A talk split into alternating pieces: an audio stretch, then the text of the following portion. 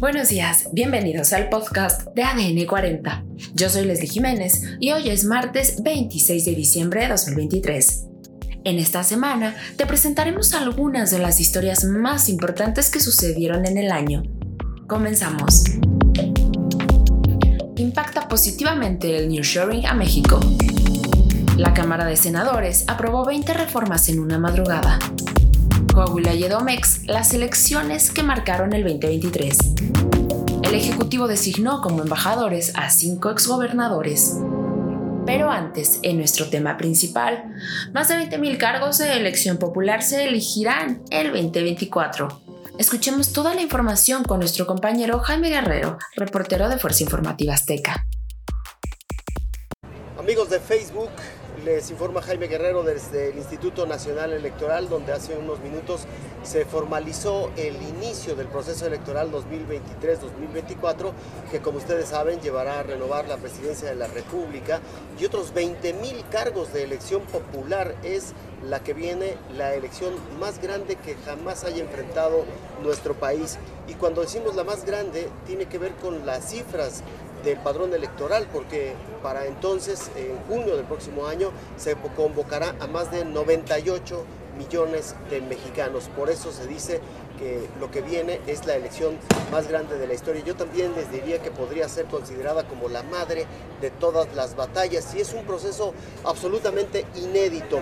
He cubierto muchas elecciones eh, presidenciales, este sería mi quinto proceso y jamás en todos estos años habíamos llegado a este momento con prácticamente los, o las en este caso, aspirantes de las fuerzas políticas ya eh, definidas. Tenemos que los dos bloques que congregan a las distintas alianzas con mayor presencia en nuestro país han definido ya a quienes virtualmente serán sus candidatas presidenciales. Por un lado Morena y sus aliados, con el caso de Claudia Sheinbaum el día de ayer, y también por el otro lado del Frente por México del PRI, PAN, con Xochitl Galvez. Esto jamás había ocurrido, así que también el INE tendrá que enfrentar un proceso que también para la autoridad es absolutamente nuevo. Ojalá el INE no quede absolutamente rebasado por lo que están haciendo los partidos políticos. Mientras tanto, aquí hace unos minutos su presidenta Guadalupe Tadei dijo que el instituto organizará con absoluta certeza, transparencia y neutralidad el proceso electoral del próximo año. Ha ofrecido garantías a los partidos políticos para que ese proceso sea absolutamente transparente. Aquí estuvieron los líderes nacionales, tanto de Morena como del PRI y del PRD, lo que ha significado también un voto de confianza para el instituto de cara a este proceso.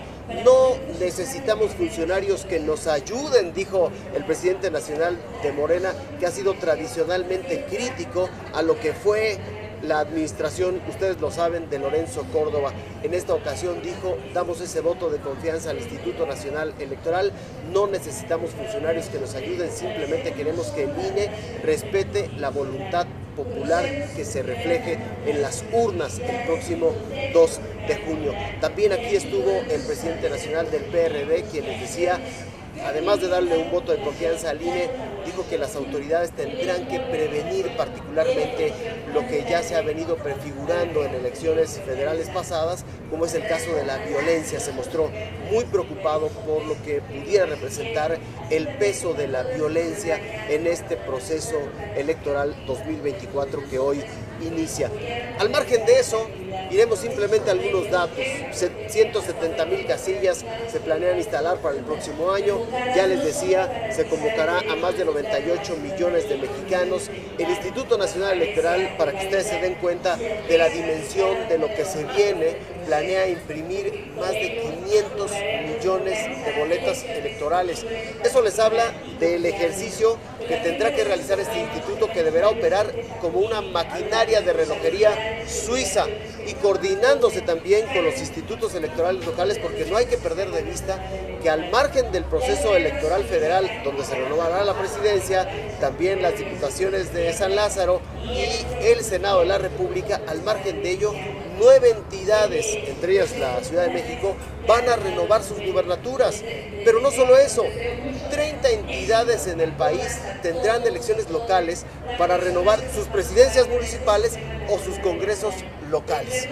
Vaya tarea gigantesca la que se le viene al INE, que no solo tendrá que demostrar, como ya lo ha hecho en el pasado, que sabe organizar elecciones, sino que también es un árbitro que no se quedará fuera del terreno de juego. Un árbitro que simplemente vea cómo los jugadores están allá a lo lejos. Hasta ahora el INE ha quedado pues prácticamente como observador, porque la dinámica de los partidos políticos, por lo que hemos visto, va más allá de lo que se tenía escrito o por lo menos se planeaba en ejercicios pasados. ¿Cómo le va a hacer el INE para no quedar como un mero espectador de esta contienda electoral, sino como un árbitro que aplique la ley en el momento en el que se esté jugando el partido? Pues ya veremos. Esa es una pregunta que queda ahí en el aire. Y más allá de eso, pues estuvo también entre los cotilleos de este, este, Instituto Nacional Electoral y particularmente entre las oficinas de los partidos políticos, pues lo que ayer pasó con Marcelo Ebrard, quien no estuvo presente cuando justo se anunció pues quién había ganado el cargo que estaba en juego dentro de Morena para defender la, cuarta transformación que eventualmente se convertirá en la candidatura presidencial. Se le preguntó a Mario Delgado qué va a pasar con Marcelo Ebrard y Mario Delgado dijo, Morena es la casa de Marcelo. Confesó que hasta ahora no había ni siquiera intentado comunicarse con el ex canciller, pero dijo que las puertas están abiertas para, para Marcelo Ebrard dentro del partido. Es su casa, dijo, eh, dijo Mario Delgado. También se le preguntó al líder nacional del PRD, a Zambrano, qué era lo que había pasado con, con Marcelo, si acaso tendrían ahí un puente de comunicación. Zambrano dijo, pues sí, podríamos tener un diálogo con, Marcelo Ebrard si es que el ex canciller se quiere sumar al Frente por México, pero aclaró, pero aclaró que el Frente por México no está buscando candidato, no está buscando aspirante presidencial, que ese ya lo tienen en la representación de Xochitl Galvez. Hablamos en términos, eh, digamos, de facto, porque ustedes saben que todavía viene un proceso en el que se habrán de definir las precandidaturas y luego los aspirantes o las aspirantes presidenciales tendrán que venir aquí a solicitar su registro, pero ya de facto hay una decantación por quiénes serán las, las abanderadas presidenciales. Con todo, pues iremos cumpliendo el formalismo que marca la ley en este proceso electoral que hoy inicia y que desembocará en la elección del próximo 2 de junio, a la que también se le ha dado en llamar la madre de todas las batallas, la presidencia y el Congreso en juego a nivel federal, nueve estados para renovar su gubernatura, 30 entidades renovando también presidencias municipales y Congreso, lo que se viene en esta, la que será la elección más grande de la historia. Por ahora le dejamos aquí para no abrumarnos con demasiada información. Están ya las cartas sobre la mesa. Ustedes saben quiénes aspiran de un lado y del otro. Así que el INE lo que tiene que hacer es organizar la elección, cumplir con los plazos que le marca la ley y también aplicar la ley y las tarjetas cuando se cometan faltas o infracciones a la legalidad. Veremos, insisto, si el INE no queda como un espectador absolutamente rebasado en un proceso muy adelantado por parte de los partidos políticos. Por ahora, es el reporte que les tengo. Les mando un saludo. Gracias por estar en contacto ahí en las plataformas de Fuerza Informativa Azteca. Estamos atentos a lo que nos dicen, atentos a sus comentarios y también a sus posiciones políticas, porque los ciudadanos han definido ya también o están definiendo sus posiciones políticas. Así es que para nosotros siempre es bueno retroalimentarnos con sus comentarios, con sus dichos, con sus recomendaciones y también, ¿por qué no?, con sus críticas. Les mando un fuerte abrazo. Soy Jaime Guerrero reportando desde el INE en este inicio formal del proceso electoral 2023-2024. Por otro lado, de enero a septiembre se concretaron más de 270 naves industriales, equivalentes a más de 3.9 millones de metros cuadrados, lo que significa que en promedio cada trimestre se entregaron 1.3 millones de metros cuadrados, de acuerdo con el informe de Market Overview. Producto de este impacto benéfico que tiene el nearshoring en nuestro país, durante el mes de octubre el Gobierno de México implementó incentivos fiscales en todo el país, con el fin de ampliar la ventana de oportunidades para las empresas. Más noticias La madrugada del pasado 24 de abril, la sede alterna de la Cámara Alta, conocida como la antigua casona de Jicotencatl, fue el lugar donde senadores se reunieron para aprobar 20 reformas en un par de horas. Existieron senadores que criticaron el proceso Fast Track, donde no se estudiaron los dictámenes de las iniciativas y tampoco se habían votado previamente en las comisiones, y sin embargo llegaron para su votación al Pleno. Entre las reformas que se votaron se encuentran reducir la edad mínima para ocupar cargos públicos, quedando de la siguiente manera. 25 años se convierte en la edad mínima para ocupar una Secretaría de Estado y 18 años para ser senador de la República. La extinción del INSABI, la entrega operativa del tren Maya a la Sedena, el fin de la financiera rural fueron algunas otras de las 20 iniciativas aprobadas esa madrugada. Además, Coahuila y el Estado de México fueron las dos entidades que disputaron gobernador el pasado 4 de julio, marcando el fin del Partido Revolucionario institucional después de 78 años ininterrumpidos al frente del Estado de México. Esto tras el triunfo de la morenista Delfina Gómez por los mexiquenses.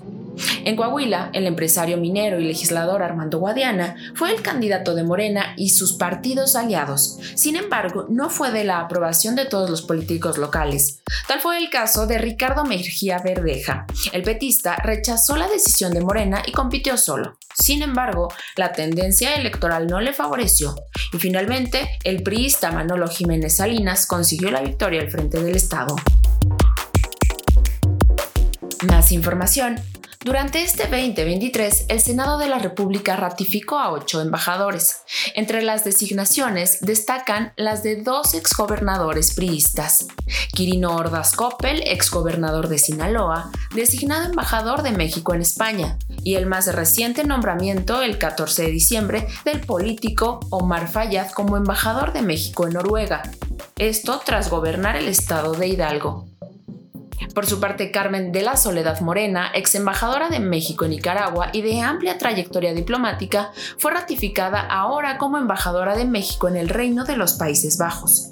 Asimismo, la Cámara Alta también ratificó a los embajadores de México en Austria, Ghana, Australia, Kuwait y Argelia. Esto ha sido todo por hoy. Yo soy Leslie Jiménez y recuerda seguir a ADN40 en Spotify, Apple o tu plataforma de audio favorita.